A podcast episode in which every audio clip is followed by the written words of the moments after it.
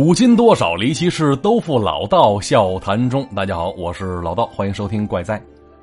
节目开播能有一个月了吧，但一直没定下来具体的更新日期呢。那咱们今天呢，就把这日期定下来，以后啊，每周二、四、六咱更新，大家可以盼着啊。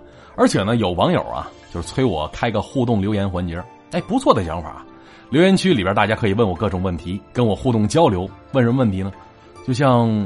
老道啊，你性别是什么？嘿，这种问题就甭问了，隐私不好回答。你可以这么问我嘛？这春天来了啊，最近想旅游，老道啊，有什么建议没？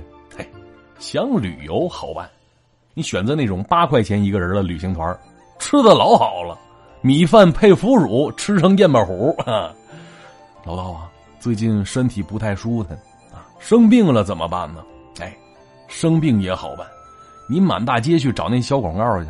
一针清解决一切难言之隐啊！但是现在可是越来越不好找了，太少了。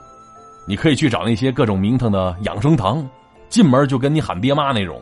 人家那药毕竟厉害，上能治脱发，下能治脚气啊，中间心肝脾肺肾五脏六腑他都管。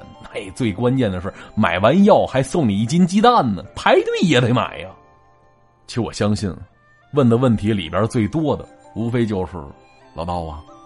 我挺长时间没女朋友了，给想想辙呗。嘿，这得小声跟你说。包小姐来了解一下啊，重金求子听说过没？不光能有女朋友，还能挣钱呢。哈哈，玩笑归玩笑，但我敢说啊，当初这铺天盖地的牛皮癣，或多或少都有几个人会上当受骗。就这种套路陷进去，多少损失点银子，自己还能劝慰一下自己。吃亏买教训，但如果就类似的事儿发生在古代，哎，损失的可不一定只是银子了。人说这古代也有包小姐吗？嘿，有，但人不姓包，姓什么呢？姓贾。老道温馨提示一下啊，本期节目车速略快，而且绝对不开往幼儿园，大家多留神。话说，哪个朝代的事儿吗？据我估算，应该是清朝，朝廷部里有个郎官，人称锁公。锁公家里有个侍从叫小六，男的，平时跑个腿啊，办个采买呀，腿脚挺麻利的。而且这人有绝活，别看他是个男的，但是能歌善舞，尤其是一首琵琶弹的那叫一个棒，人送外号小昭君啊。其实这事儿可以理解，爱好它不分男女，职业没有高低贵贱。女孩有当保镖的呀，男的他也有干催乳的呀，全是爱好，对吧？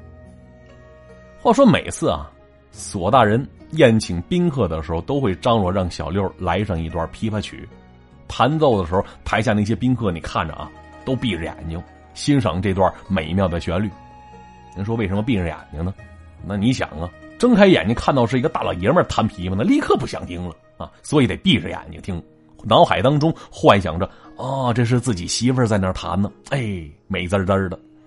那一曲终了，掌声叫好声那是络绎不绝，而且那些宾客不是高官就是富贾，有的是钱。每次弹完一曲，那是纷纷打赏。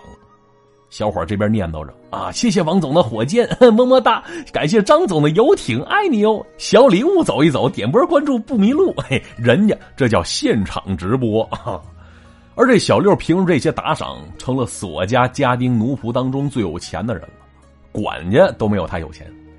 可是你想啊，小六主业是干嘛呢？侍从，忙前忙后，一个月赚个四五两的银子；副业开直播，弹琵琶，每月赚的钱没个数。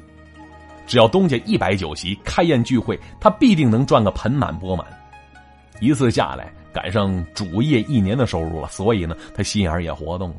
最关键一点呢，这小六年已弱冠二十郎当岁但是还没成家结婚呢，这在当时属于剩男晚婚，所以小六心想着：嘿，我这幸福啊，都被主人家这点事儿给耽误了，还得伺候他们一家老小，真麻烦。但是心里想归心里想，没有人主家，你也没有这开直播的机会呀，所以啊，嘴上并没说什么。话说这一年的春天，临近清明寒食，索大人家里啊要外出扫墓去。这墓冢在郊区，距离他们所在的城郭还得十几里的路呢，有点距离。那扫墓前一天，家主人吩咐小六跟一个老成持重的老仆一起先到坟冢做做准备去。于是吩咐下去之后，两人顶着正晌午的大日头，就一起出了城。一路上是边走边聊，聊的呀都是家长里短那些无关痛痒的闲话，自不必说。走来走去啊，路程过半的时候，俩人瞅见这道路旁边立着个小房子，房屋外边雨棚之下，桌椅板凳。碗筷碟盏一应俱全，好几桌人在那儿喝着酒聊着天立刻明白了哦，这是个供行路旅人歇脚的小酒馆啊。于是小六他俩商量着歇歇吧，喝杯酒水解解渴。这天色尚早的赶趟俩人要了一壶酒，一碟花生米，推杯换盏喝了起来了。结果刚喝了几杯，这脸色还没泛红呢，打不远处来个男的，走到谢晋喊了一声：“哟，六子。”有日子没见了，小六一回头，呀，巧了，是谁呀？小梁，哟，梁二哥呀，可不怎么了，这一晃多久没见了？来来来来，坐这儿陪我喝会子。话说这个小梁当初啊也是个仆从，原来的主家是索大人同僚，后来也不知道因为什么原因被人撵出来了。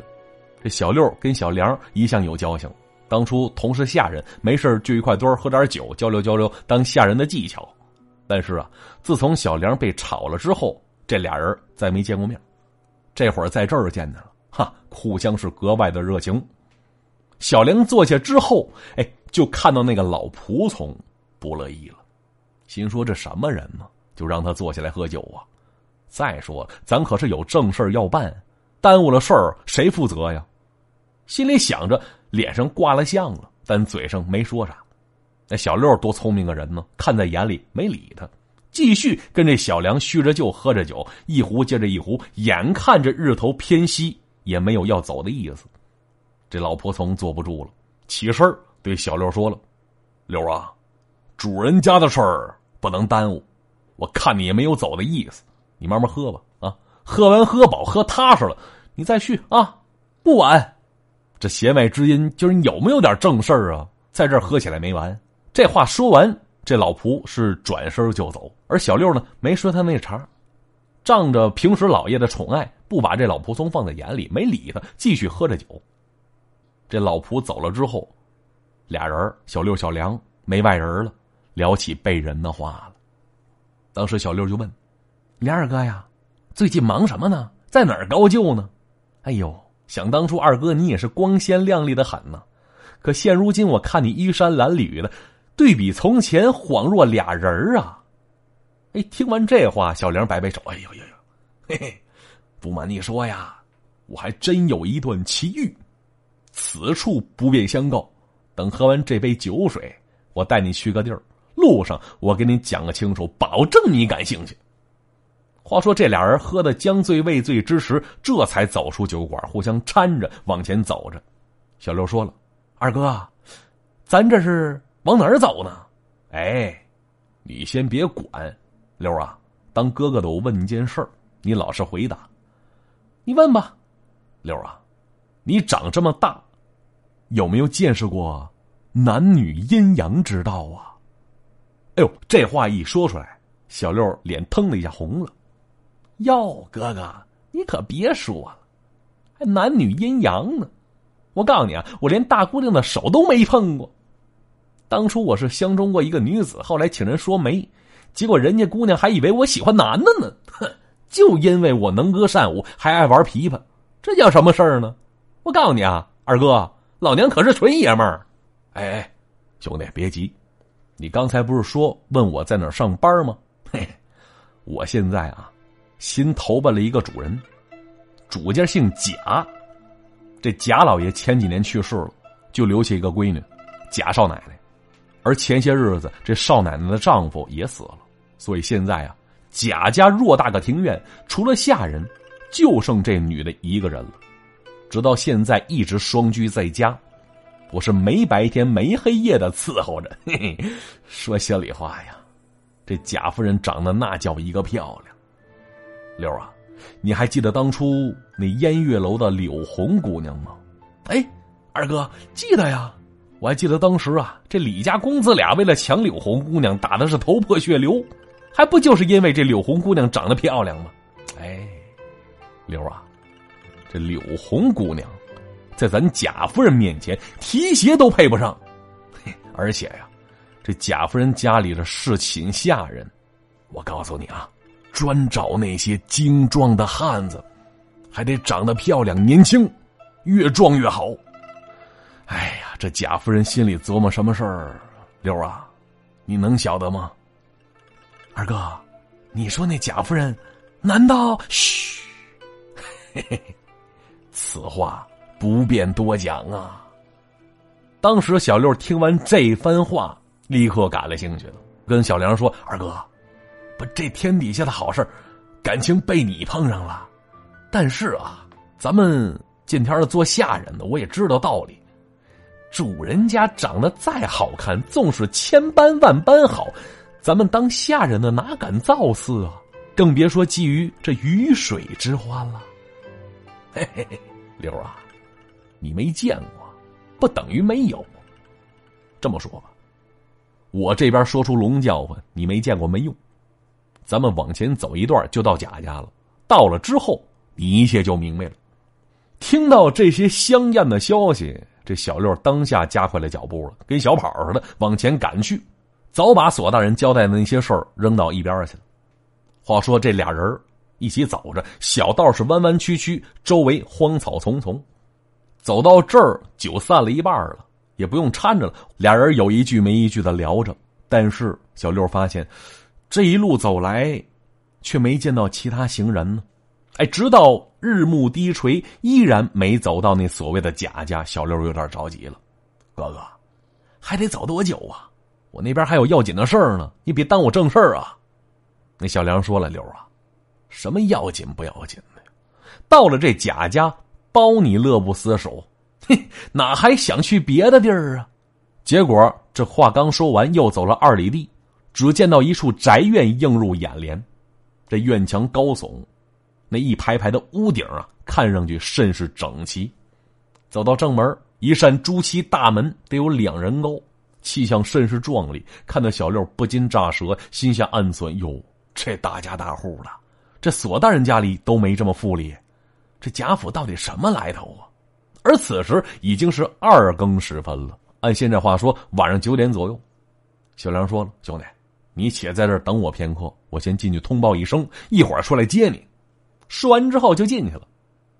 小六往里边看，发现这门庭整洁，却见不到任何人打这经过。哦，可能下人都睡下了，不知道那个贾夫人睡下了吗？哎呀，你说到底长什么样呢？正想着呢，小梁出来了，跟他说一声：“兄弟，走吧，夫人招你见他。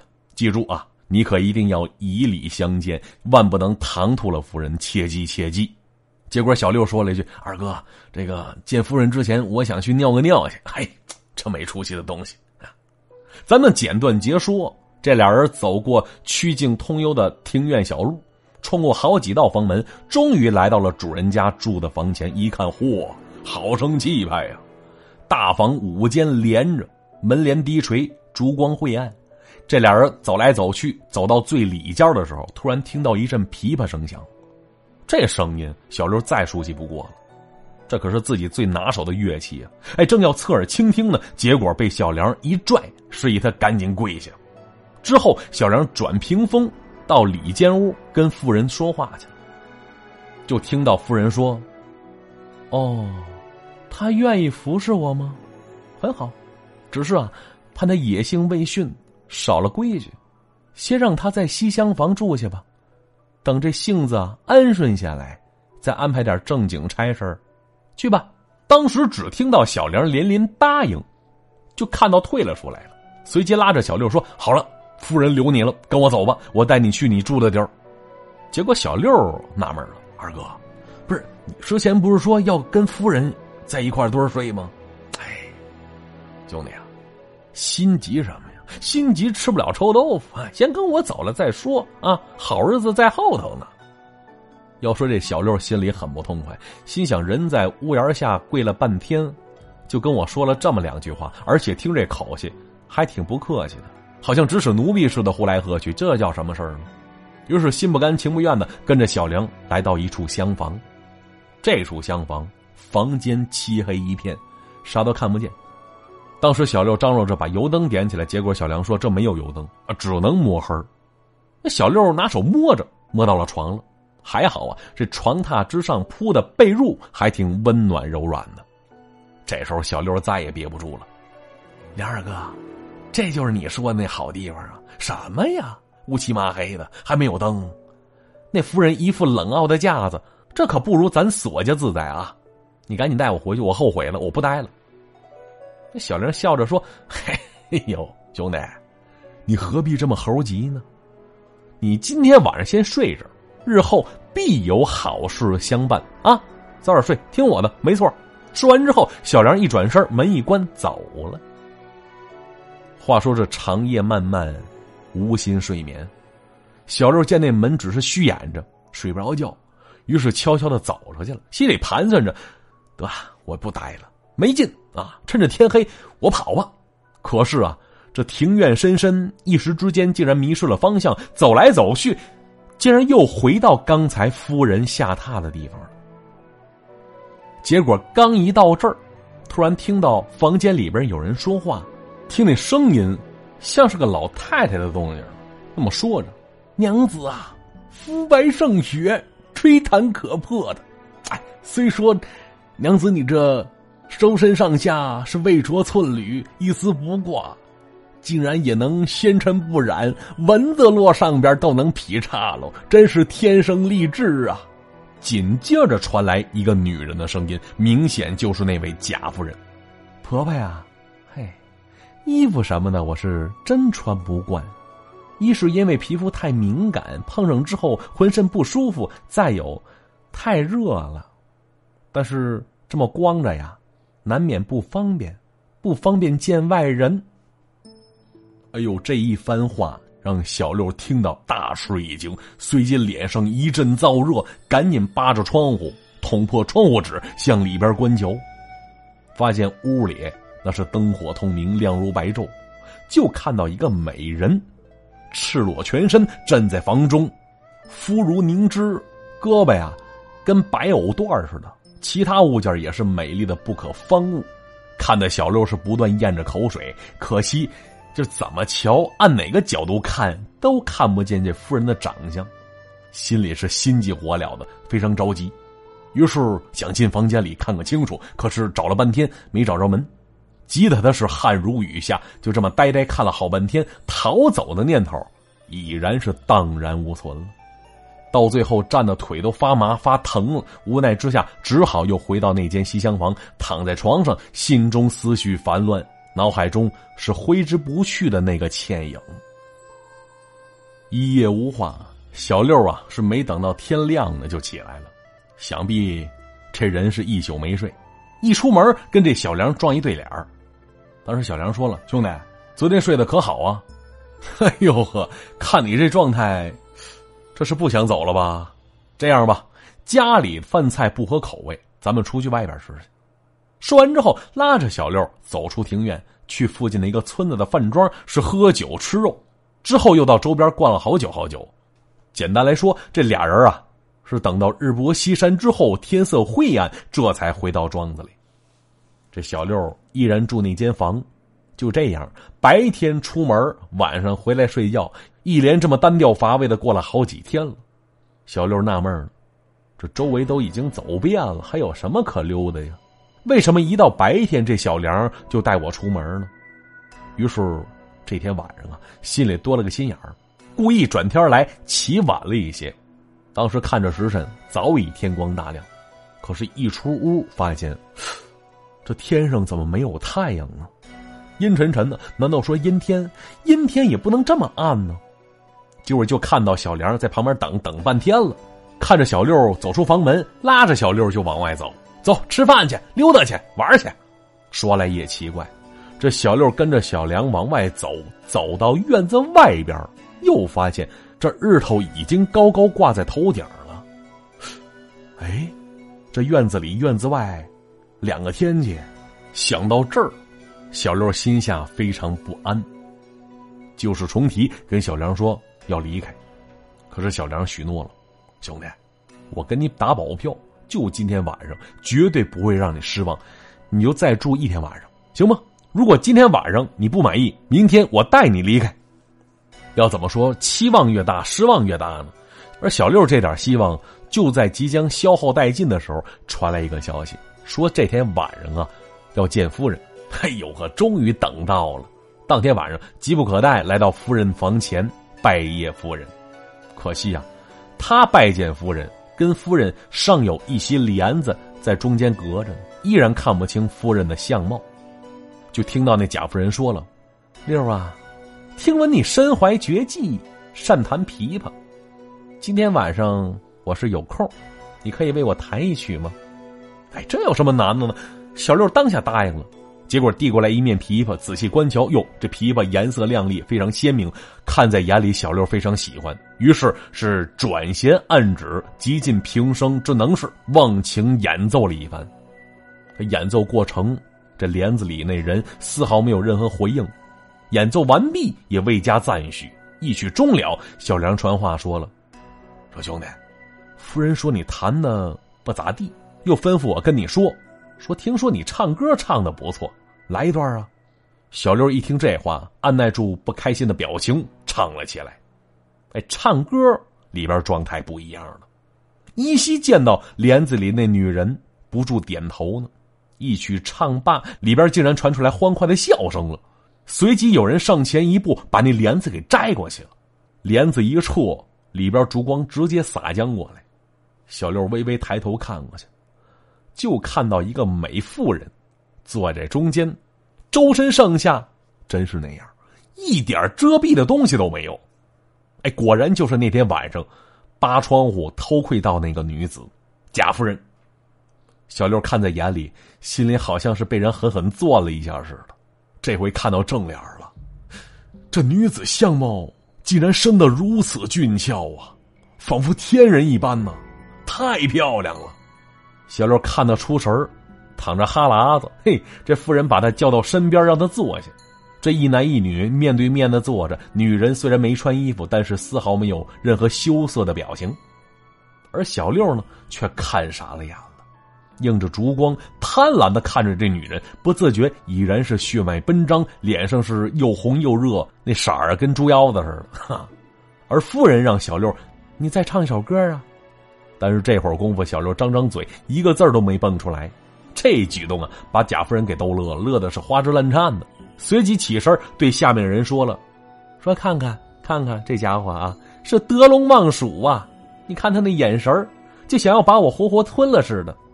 好了，你们呢都下去吧，我要跟小六啊单独待一会儿。”听完这句话，小六差点晕过去。随即就看那些下人是吹灯拔蜡，捂着眼睛，嘴里笑嘻嘻的，都退下去了。这会儿功夫。一男一女独处一室，小六是二话不说，一个饿虎扑食之后，可以说是惊天地泣鬼神，鬼哭神嚎，豪情万丈，丈二和尚摸不着头脑。你们都知道什么事我就不详细说了。一夜无话，嘿嘿，也确实没工夫说话。第二天一早上，小梁依然拉着小六出去逛，去吃饭，晚上才回来。而打这天开始，小六就不再回那西厢房了，是回来之后直奔夫人的房间。就这样，日复一日，当初那点疑虑早已经在床子之间烟消云散了。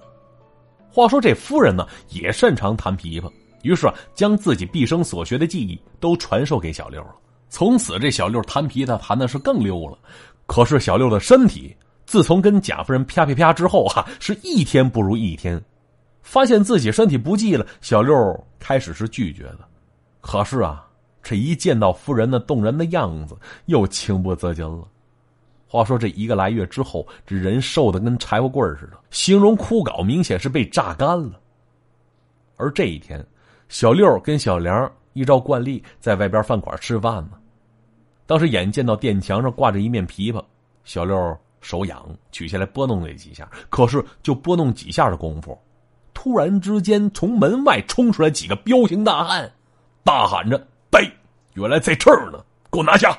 小六是大惊失色，一看立刻明白了，这些人呢都是索大人家里当差的，奉命来擒拿他的。当下把小六绑了个司马抱团提，而小六大呼：“请求大家稍等片刻，让那小梁跟着我一起回去见索大人家，将这几天的事儿讲明白。”可是当差的里边却有人说了：“你说什么呢？什么小梁啊？”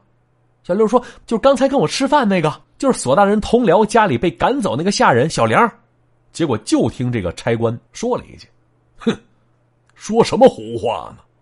那个小梁啊，自从被索大人同僚赶走之后，就住在郊外了，替人做佣工。